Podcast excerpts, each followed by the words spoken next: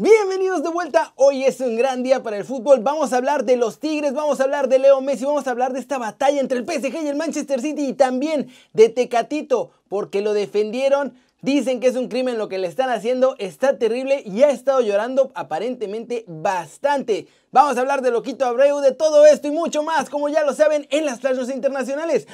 ¿Y es cierto que Vela se va a León? Intro papá.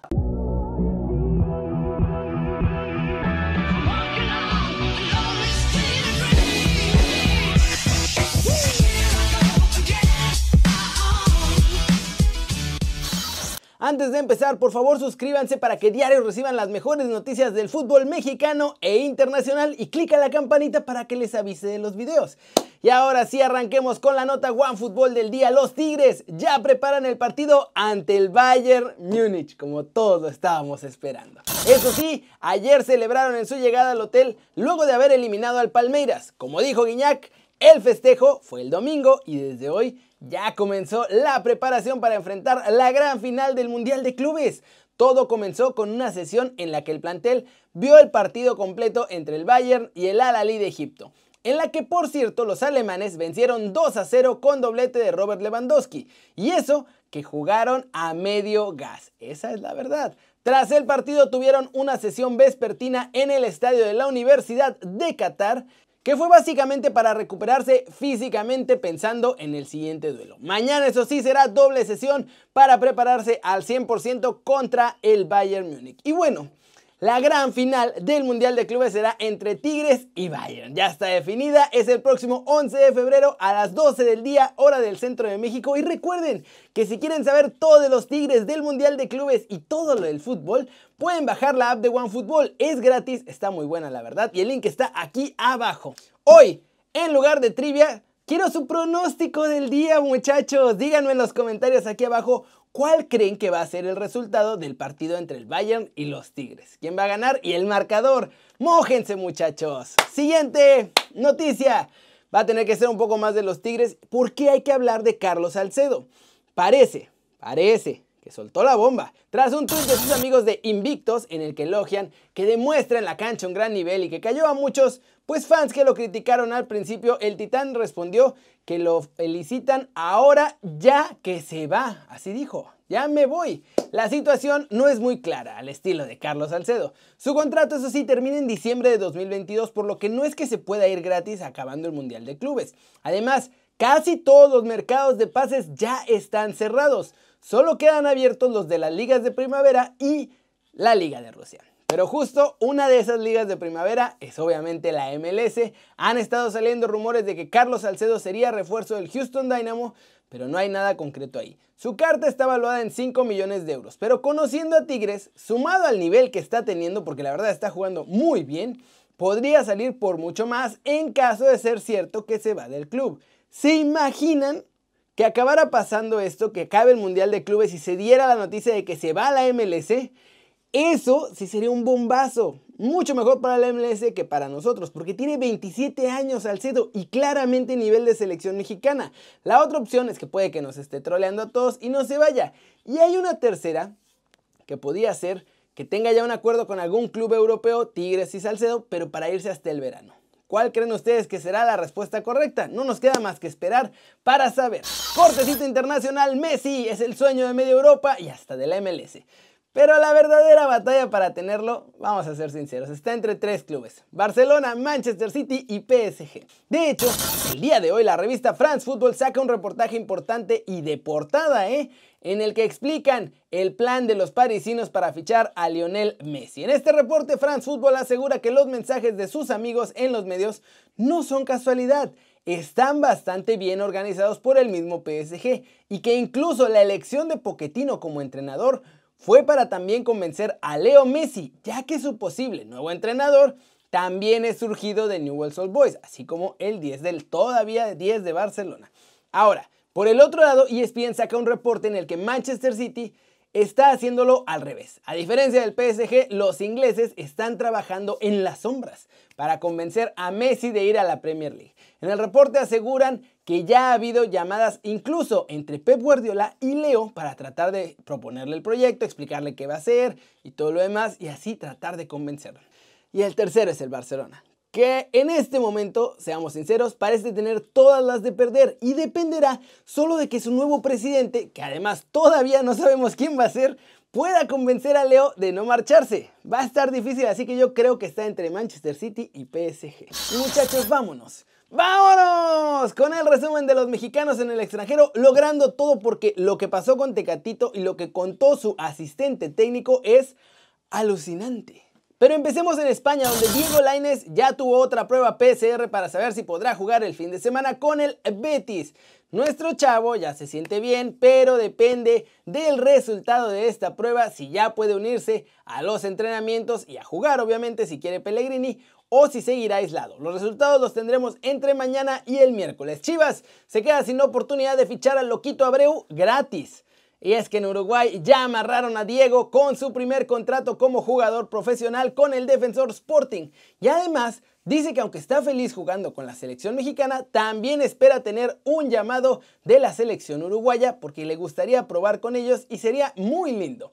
En las últimas horas salieron reportes de un interés de León por fichar a Carlos Vela. Sin embargo, aunque varios medios replicaron la noticia, lamentablemente es falsa. Fue creada por un portal que se llama fichajes.net y bueno, inventaron hasta que iban a pagar 15 millones por el bombardero Vela. Sin embargo, en Francia no hay ningún interés por fichar un jugador mexicano, ni siquiera Vela, ni siquiera nada. Ahorita todo está en calma. Antes estaba también por ahí el rumor de Salcedo, pero incluso ese rumor por ahora está bastante, bastante tranquilo. Así que Vela parece que seguirá en la MLS, donde además con el LAFC la está pasando bastante bien. En España, el más guapo de todos nosotros, lo vimos en la mañana desde la redacción, ya es oficialmente que dio positivo y mandó un mensaje en sus redes sociales en el que agradece a los fans, dice que está bien, que está ya aislado y se está cuidando mucho precisamente para volver lo antes posible, obviamente más fuerte que nunca. Esa es típica de mensaje de redes sociales. Y finalmente en Portugal, el asistente técnico del Porto salió a defender a lo grande a Tecatito Corona, que ayer dio una asistencia y que además salió expulsado. Y reveló unas cosas de nuestro chavo que están pasando dentro del mismo Porto y en la Liga de Portugal que son tremendas, incluso terminando con Tecatito llorando en los vestuarios. Y también mandó una advertencia, o cambian las cosas o van a perder a Tecatito. Esto fue lo que dijo. Pois há uma altura em que não se percebe muito bem porquê. Mais uma vez, aquele que é o nosso melhor jogador. Não problemas em dizê-lo. Temos um coletivo muito forte, temos um eu coletivo muito forte. Há um jogador que tem muita qualidade e enquanto a permissividade continuar, enquanto continuarem a fazer do Corona, desculpe uma expressão, um saco de batatas aquilo que fazem dele, corremos o risco de não valorizar o desporto que temos em Portugal, o nosso futebol. É criminoso aquilo que fazem ao Corona semanalmente, três em três dias. E é um caminho que eu julgo que não é que não é aquele que devemos percorrer. Há que meter a mão na consciência, todos os internos têm que meter a mão na consciência. Queremos realmente valorizar aquilo que é o nosso futebol. Temos de ter outro tipo de cuidado na forma como abordamos os lances, como protegemos aqueles que são os melhores. Sou pena depois todos fugirem para outros campeonatos. Do Corona? Sim. Vi, vi as imagens. Mas o Carlos também deve ter visto. Toda a gente deve eu ter visto. Vi no rel, estou a ver o jogo no relevado. Ah, mas eu não tenho problema em falar dela. Ah, o primeiro amarelo.